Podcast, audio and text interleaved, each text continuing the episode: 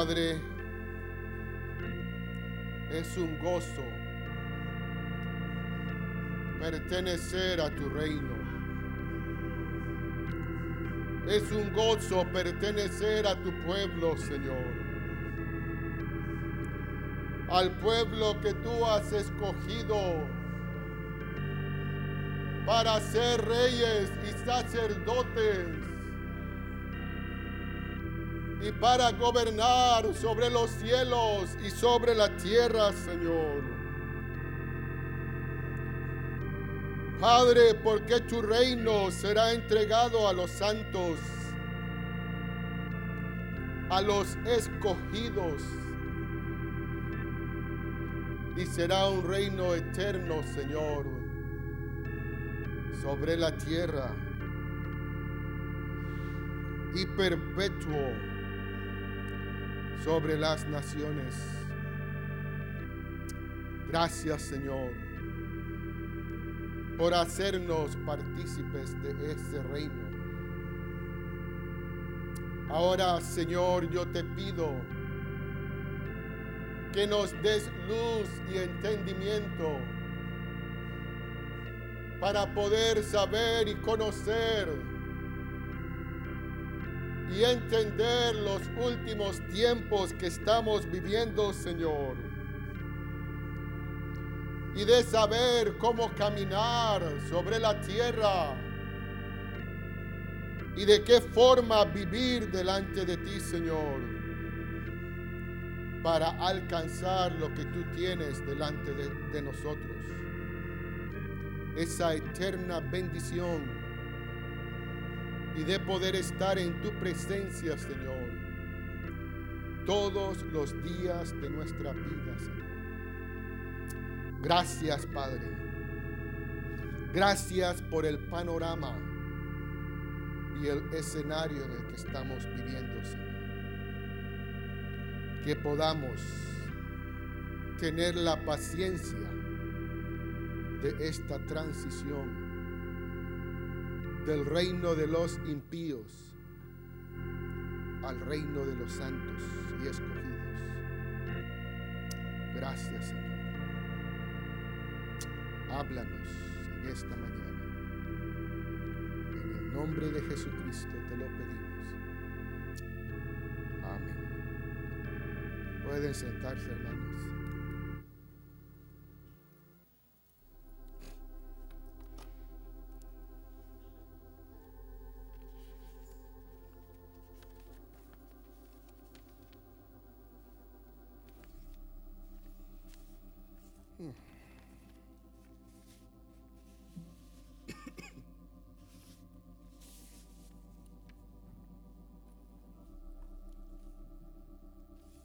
El título de este mensaje es una pregunta. ¿Es Putin el oso? ¿La bestia de la que Daniel habla?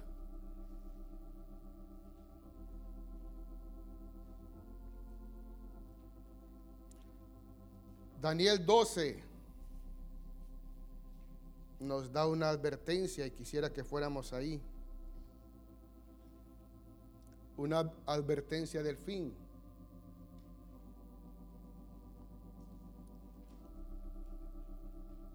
Y Él nos anima y nos exhorta a que tengamos entendimiento. Si quieren pueden ir ahí, Daniel 12. Vamos a empezar desde el 1.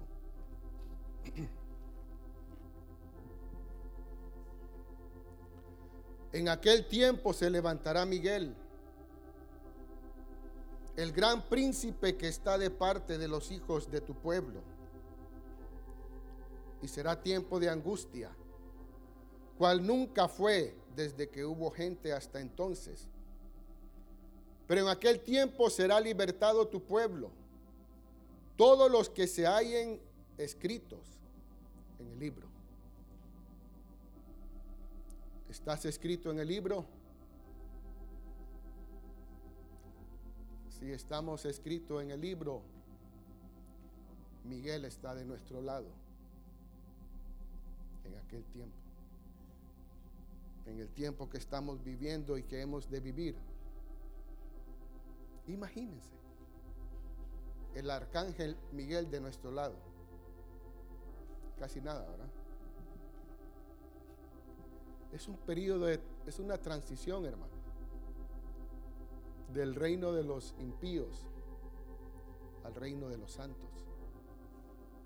Y será entregado, dice, en nuestras manos. Pero veamos, sigamos adelante. Y muchos de los que duermen en el polvo de la tierra serán despertados. Unos para vida eterna, otros para vergüenza y confusión perpetua. Resurrección. Pero este punto, Daniel lo deja escrito, hermanos, y es lo que necesitamos es tener entendimiento de los días en que estamos viviendo. Es tener entendimiento de lo que está aconteciendo en el mundo. Porque si no tenemos entendimiento de lo que está pasando, probablemente no podremos entender el tiempo de la venida del Señor. Dice el versículo 3, los entendidos resplandecerán como el resplandor del firmamento, y los que enseñan la justicia a la multitud, como las estrellas a perpetua eternidad. Los entendidos. Hermanos, necesitamos tener entendimiento.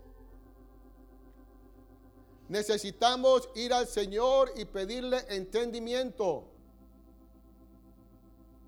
sabiduría para que esté en nuestro corazón, no solamente en nuestra cabeza, sino que en nuestro corazón y sepamos cómo vivir este tiempo.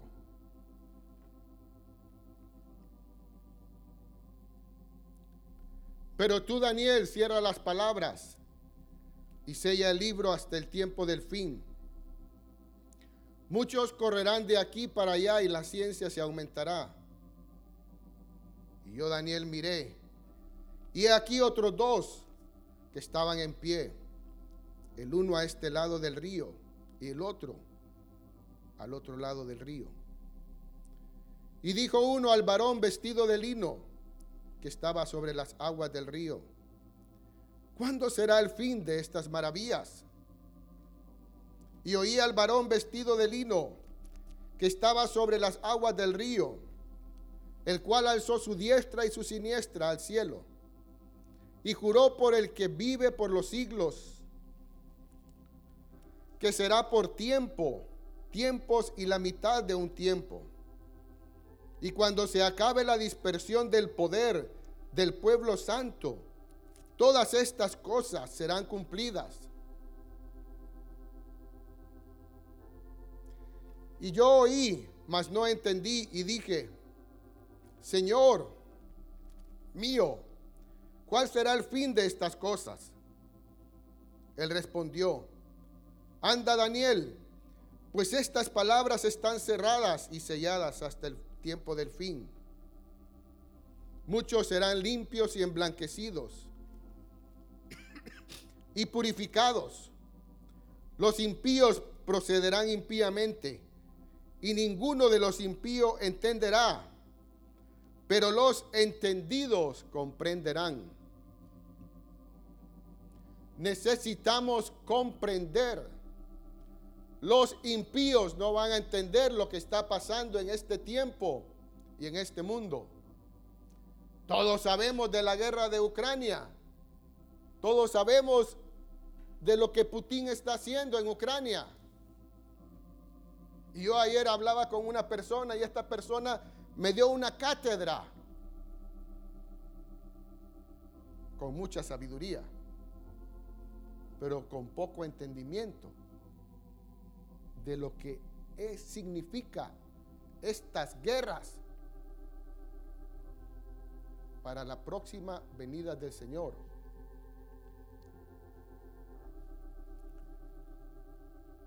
Entonces, necesitamos tener entendimiento, hermanos, de lo que está pasando en este mundo. Por eso la pregunta es, ¿es Putin el oso? ¿La bestia de la que Daniel habla?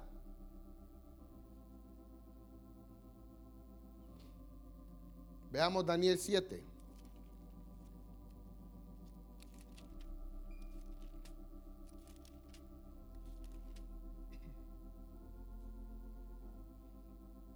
En el primer año de Belsasar, rey de Babilonia, tuvo Daniel un sueño y visiones de su cabeza mientras estaba en su lecho. Luego escribió el sueño y relató lo principal del asunto. Daniel dijo, miraba yo en mi visión de noche, y aquí que los cuatro vientos del cielo combatían en el gran mar, y cuatro bestias grandes diferentes la una de la otra subía del mar. La primera era como león y tenía alas de águila. Yo estaba mirando hasta que sus alas fueron arrancadas y fue levantada del suelo y se puso enhiesta sobre los pies a manera de hombre. Y le fue dado corazón de hombre. Y aquí otra segunda bestia semejante a un oso, la cual se alzaba de un costado más que del otro y tenía en su boca tres costillas entre los dientes. Y le fue dicho así, levántate, devora mucha carne. Después de esto miré y aquí otra semejante a un leopardo, con cuatro alas de ave, de ave en sus espaldas. Tenía también esta bestia cuatro cabezas y le fue dado dominio. Después de esto miraba yo en las visiones de la noche y aquí la cuarta bestia, espantosa y terrible y en gran manera fuerte, la cual tenía unos dientes grandes de hierro, devoraba y desmenuzaba y las obras hollaba con sus pies. Y era muy diferente de todas las bestias que vi antes de ella, y tenía diez cuernos. Mientras yo contemplaba los cuernos, he aquí que otro cuerno pequeño salía entre ellos, y delante de él fueron arrancados tres cuernos de los primeros. Y aquí que este cuerno tenía ojos como de hombre y una boca que hablaba grandes cosas. Estuve mirando hasta que fueron puestos tronos y se sentó un anciano de días, cuyo vestido era blanco como la nieve y el pelo de su cabeza como lana limpia. Su trono llama de fuego y la rueda del mismo fuego ardiente. Un río de fuego procedía y salía de delante de él. Millares de millares le servían y millones de millones asistían delante de él. El juez se sentó y los libros fueron abiertos. Yo entonces miraba a causa del sonido de las grandes palabras que hablaba el cuerno. Miraba hasta que mataron a la bestia y su cuerpo fue destrozado y entregado para ser quemado en el fuego. Habían también quitado a las otras bestias su dominio pero les había sido prolongada la vida hasta cierto tiempo. Miraba yo en la visión de la noche, y he aquí, con las nubes del cielo venía uno como un hijo de hombre, que vino hasta el anciano de días, y le hicieron acercarse delante de él.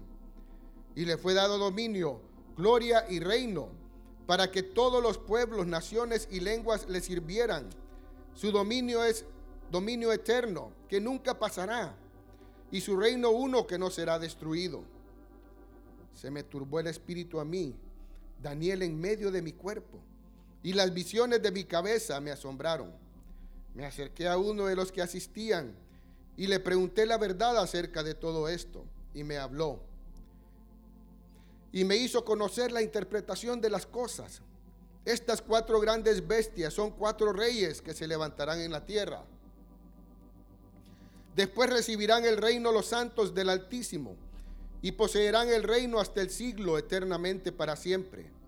Entonces tuve deseo de saber la verdad acerca de la cuarta bestia, que era tan diferente de todas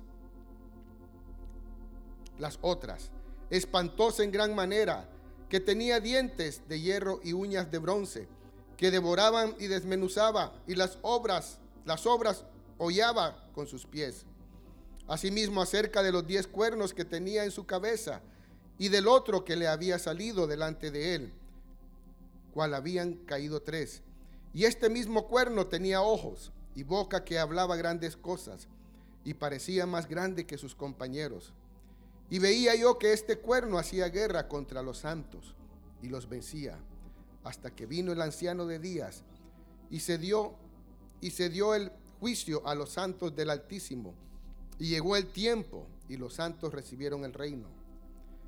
Dijo así la dijo así, la cuarta bestia será un cuarto reino en la tierra, el cual será diferente de todos los otros reinos, y a toda la tierra devorará, triará y despedazará y los diez cuernos significan que de aquel reino se levantarán diez reyes y tras ellos se levantarán otro, el cual será diferente de los primeros y a tres reyes derribará. Y hablará palabras contra el Altísimo y a los santos del Altísimo quebrantará y pensará en cambiar los tiempos y la ley y serán entregados en mano hasta tiempo y tiempos y medio tiempo. Pero se sentará el juez y le quitarán su dominio para que sea destruido y arruinado hasta el fin, y que el reino y el dominio y la majestad de los reinos debajo de todo el cielo sea dado al pueblo de los santos del Altísimo, cuyo reino es reino eterno, y todos los dominios le servirán y obedecerán. Aquí fue el fin de sus palabras. En cuanto a mí, Daniel, mis pensamientos me turbaron y mi rostro se demudó, pero guardé el asunto en mi corazón el reino será entregado a los santos hermanos. Pero veamos qué dice Proverbios 28, 15.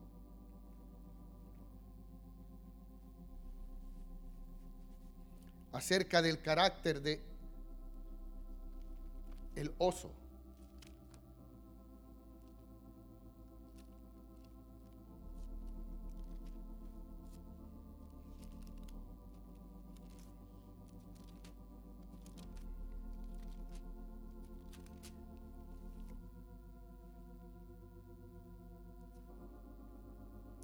León rugiente y oso hambriento es el príncipe impío sobre el pueblo pobre. León rugiente y oso hambriento es el príncipe impío sobre el pueblo pobre. Otra versión, Dios habla hoy, dice, igual que un león rugiente o un oso voraz es el malvado que gobierna a un pueblo pobre acerca de la ferocidad y crueldad de los gobernantes. Veamos unas características. Voy a leerles algo acerca del oso, hermanos. Que investigué. Dice, ¿por qué el oso es el símbolo de Rusia? ¿Qué significa y cuándo lo empezaron a usar? a pesar de que el símbolo oficial de Rusia es el águila bicéfala, a lo largo de la historia se ha representado al país de Europa del Este con el oso como emblema. El símbolo oficial de Rusia en la actualidad es el águila bicéfala, animal que aparece en el propio emblema nacional.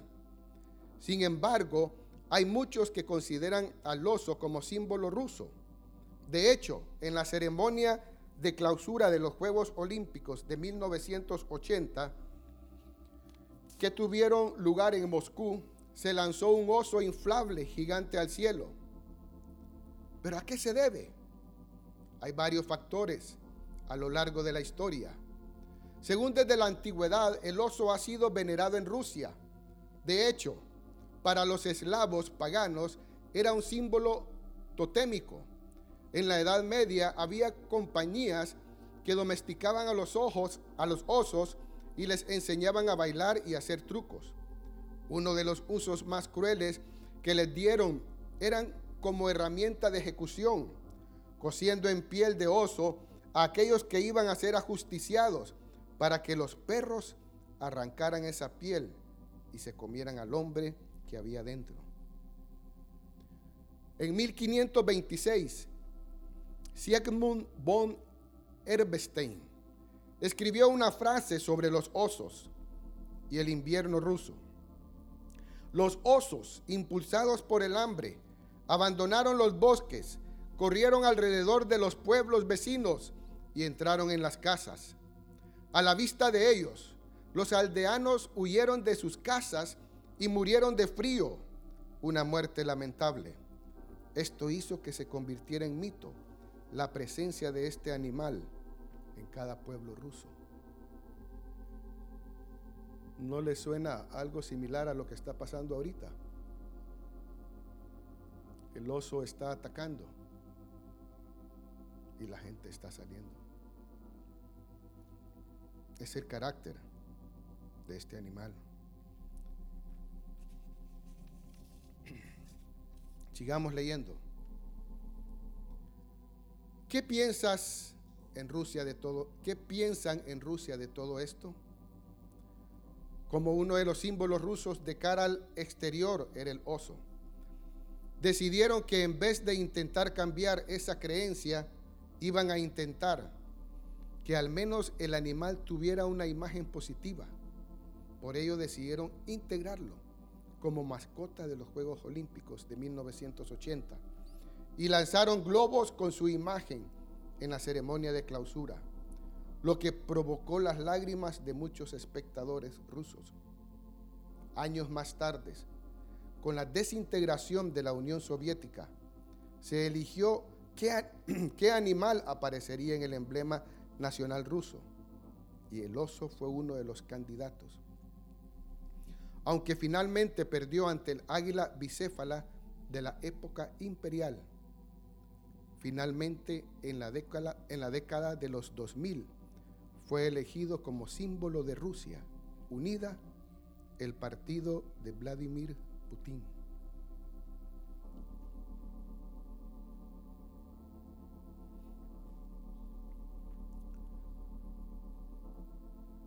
¿Será este hombre una figura de ese oso?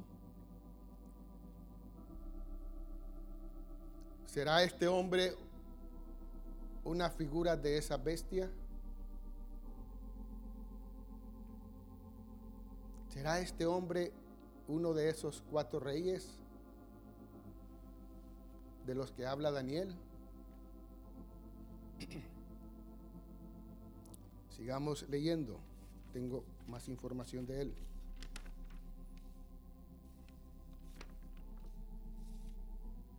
Veamos a ver qué significa Putin en español. Dice, Putin es un imbécil, es fuerte. Putin no sirve. O Putin es un inútil.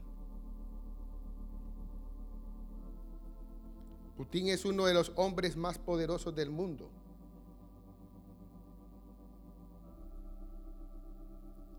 ¿Quién es Vladimir Putin? Es un hombre machista, asexualidad y una infancia sin amor. Infancia sin padres biológicos. Carácter solitario desde, su infancia. Con muchos traumas. Sin afecto y amor desconfía de las personas y sentirse únicamente cómodo en compañía de animales. Qué raro. Es una persona extraña. Miren esto. Sus únicos amigos del presidente ruso son su labrador Connie y el ovejero búlgaro, Buffy. Es una persona extraña.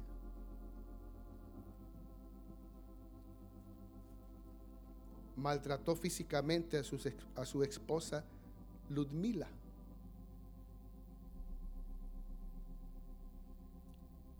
El sexo y la vida sexual le son totalmente ajenos.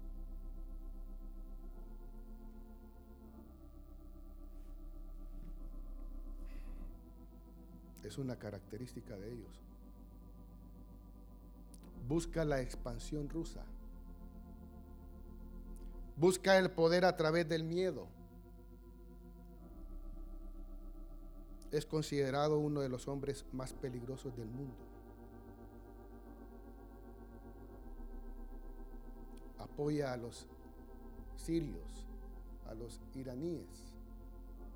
Es un hombre poderoso, poderoso.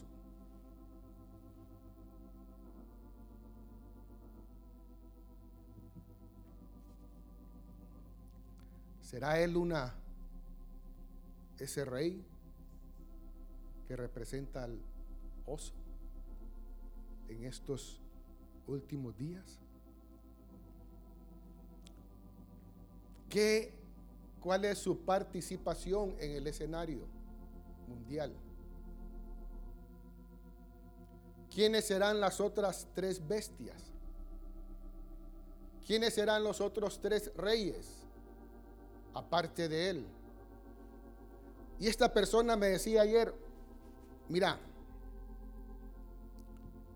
si Rusia, China, los países árabes y Estados Unidos, imagínense, me decía él, e-, ellos mantienen el balance mundial. Y debajo de ellos hay otros países que dependen. Y cuando alguien, un país quiere brincar, dice, el país grande lo somete. Y se puede armar una guerra mundial.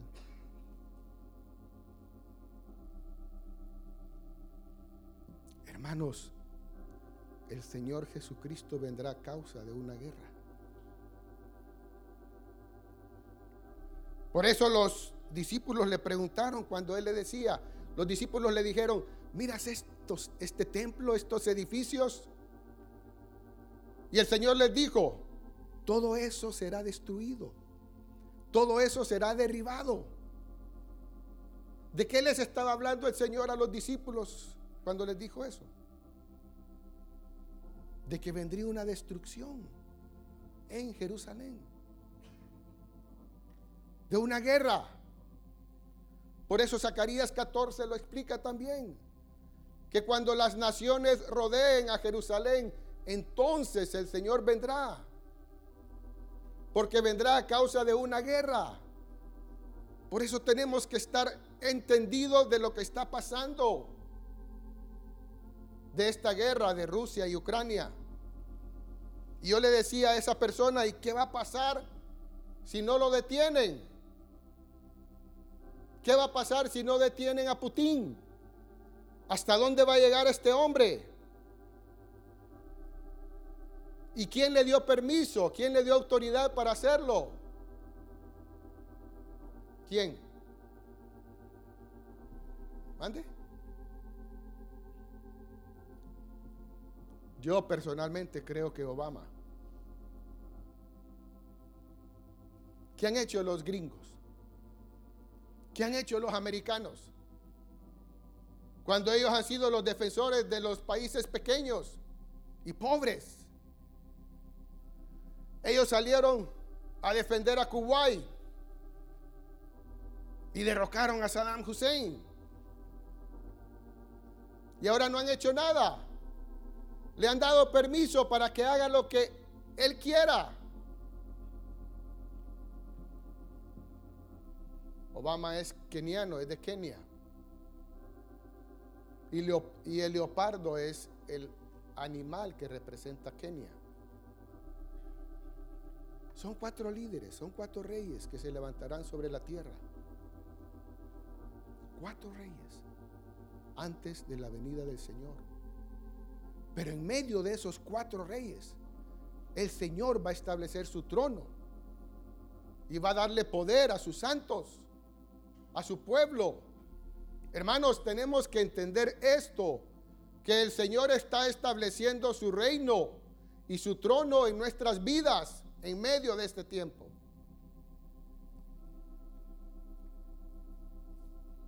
Ahorita acabamos de experimentar una transición de gobierno, ¿verdad? ¿Verdad que sí? ¿Y nosotros qué hicimos? Seguimos trabajando, ¿verdad? Mismo va a ocurrir. Va a haber una transición de un reino, del reino de los impíos al reino de los santos, de los escogidos, de aquellos que estén inscritos en el libro de la vida. Habrá una transición. Y nosotros seguiremos haciendo lo que estamos haciendo. Nos daremos cuenta de la venida del Señor. ¿O es que habrá un, un, acontecimiento mundial donde todos vamos a ver al Señor descender sobre las nubes? Eso es lo que hemos creído, ¿verdad? Aquellos ángeles le dijeron a los discípulos, así como la habéis visto ascender, así va a descender el mismo lugar donde Él ascendió, va a descender. No aquí en San Pedro, no en Honduras, allá en Jerusalén, en Israel. Hermanos, por eso tenemos que tener entendimiento de lo que está pasando, porque no va a ser un acontecimiento mundial. Sí, será un acontecimiento mundial, pero para los entendidos, entenderemos que la venida del Señor o el día en que el Señor vendrá. Pero las guerras tienen que ver con su venida. Las guerras. Por eso la pregunta es, ¿es Putin ese, ese oso? ¿Es él? Yo les dejo la inquietud a ustedes para que lean y escudriñen. Pero ¿será Él? ¿Será Él uno de los reyes? Yo los, los quiero dejar inquietos para que busquemos al Señor y recibamos entendimiento de Él. Miren, geográficamente, estaba revisando el mapa. Está Rusia, luego están los países árabes, está China, que viene a dar aquí por Irán, si no me equivoco, pero todos ellos tienen acceso terrestre para llegar a Israel. Todos. China, los países árabes y Rusia. Pueden atacarlo y destruirlo. Pero resulta que en Ucrania hay 200 mil judíos que pueden regresar a Jerusalén. Entonces, el primer ministro de Israel está inquieto.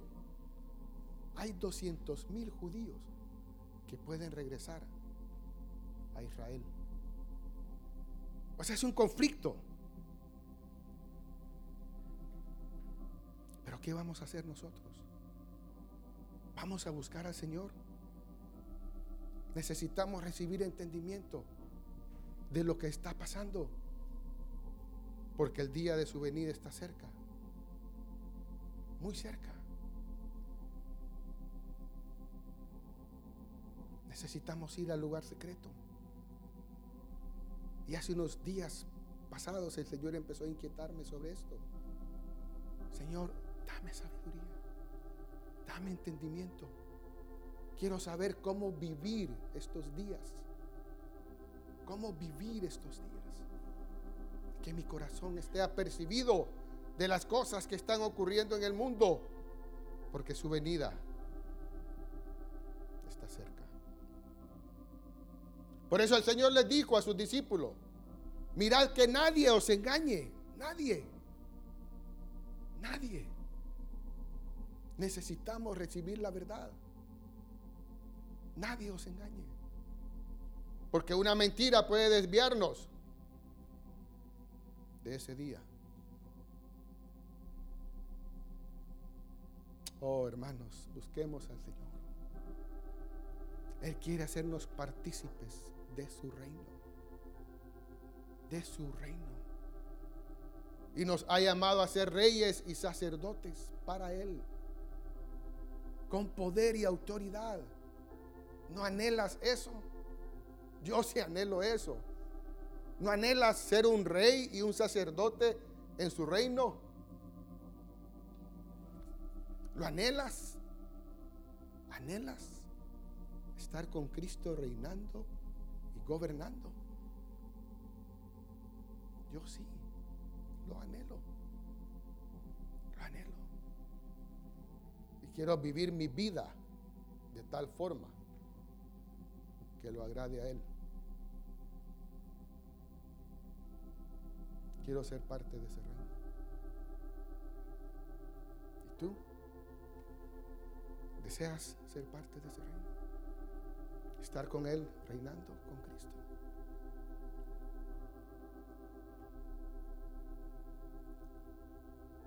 Yo sí.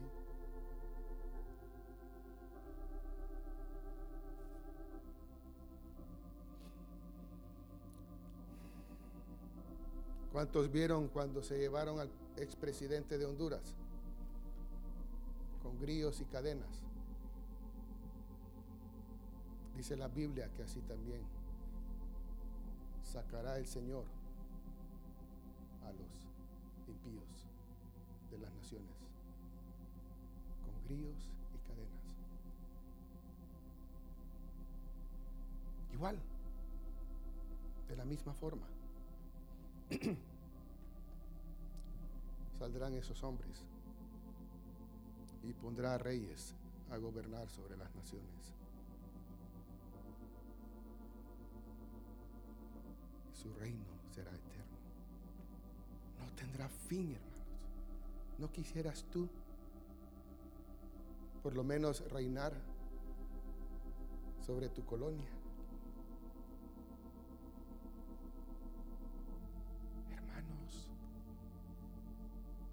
El carácter del rey.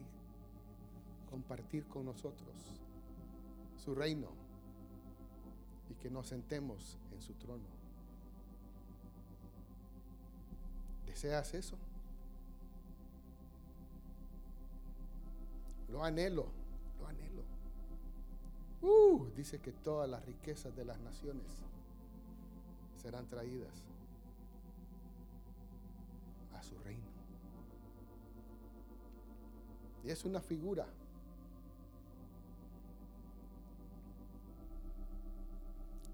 ¿Saben quiénes manejan el dinero del mundo? Creo que sí, ¿verdad? Los judíos manejan el dinero del mundo. Son los dueños. Y ahorita en dos, en dos meses, dos meses y unos días que Biden tomó el el poder en Estados Unidos, en dos meses se están enriqueciendo más y más. Toda esta alza de precios, ¿a qué se debe? ¿A qué se debe la alza de precios? Que otros están enriqueciéndose. Están sacando la plata de nosotros, de la bolsa y están enriqueciéndose, controlando el dinero del mundo. La familia Rothschild es una de ellos, judíos. ¿Saben dónde nació esa familia? ¿Saben dónde nació el imperio y la dinastía de esa familia que controla y gobierna el dinero del mundo? En un gueto, Frankfurt, Alemania. Ahí nació. En medio de una cautividad. En medio de aflicción. Esta familia nació ahí. Su dinastía comenzó ahí. Y ahora son los dueños de la Reserva Federal de los Estados Unidos, Banco Mundial, Fondo Monetario Internacional. Todos trabajamos para él, para esa familia. Todos, todo el mundo. Pero eso es una figura de lo que el Señor va a hacer en su reino. Va a gobernar, va a controlar las finanzas del mundo. Imagínense.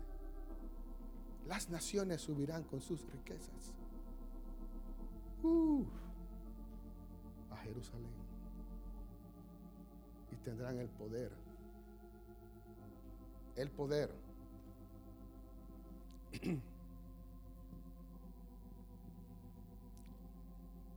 Según la Biblia, el poder de un hombre se mide por los bienes que tiene.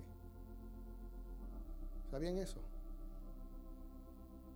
Cuando Isaac cosechó, le, dijeron, te has hecho más poderoso que nosotros. Más poderoso que nosotros. Uh, porque Dios lo había bendecido. Entonces sí tiene que ver con bienes, riquezas. Y el Señor le dará ese poder a su pueblo, a sus santos, a sus escogidos. Quisiera ser parte de eso, de ese reino. Ojalá, hermanos. Ojalá. Si no, nos vamos a quedar barriendo. Yo no. Yo me convencí que no, no me gusta eso. Amén. A nadie, ¿verdad?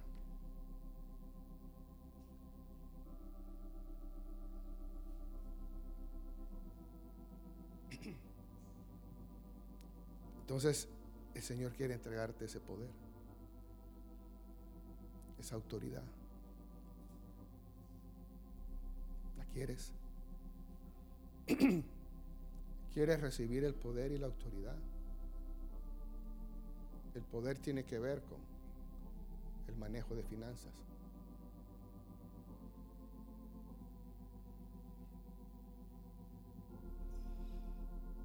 Es un pequeño tiempo que tenemos que esperar.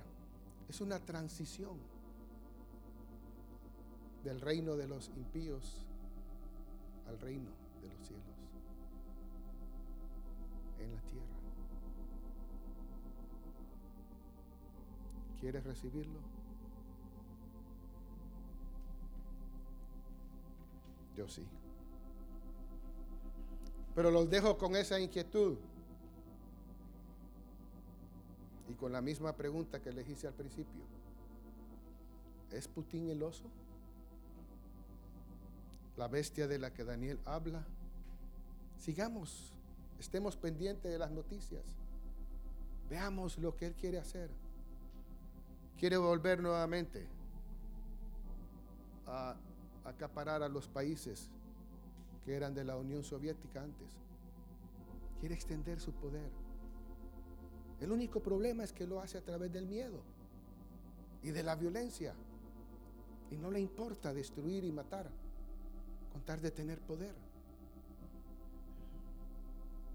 Y es algo que el Señor ha puesto en el corazón humano.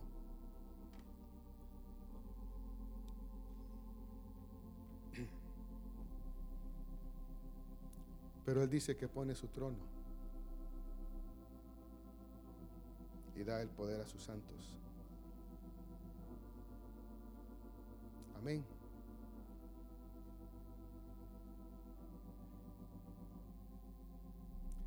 Pónganse de pie, cantemos.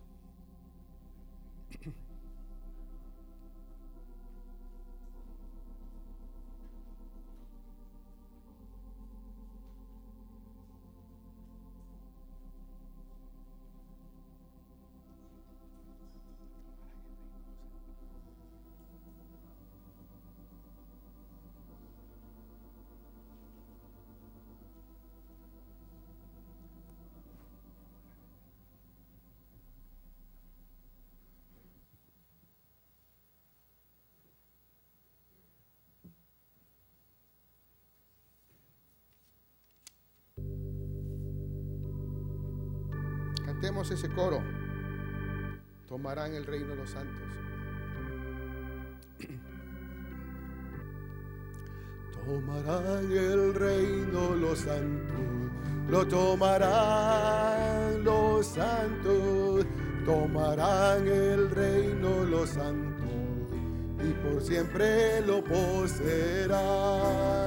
Tomarán el reino los santos, lo tomarán los santos, tomarán el reino los santos y por siempre lo poseerán. Tomarán el reino los santos, lo tomarán los santos, tomarán el reino los santos y por siempre lo poseerán. Tomarán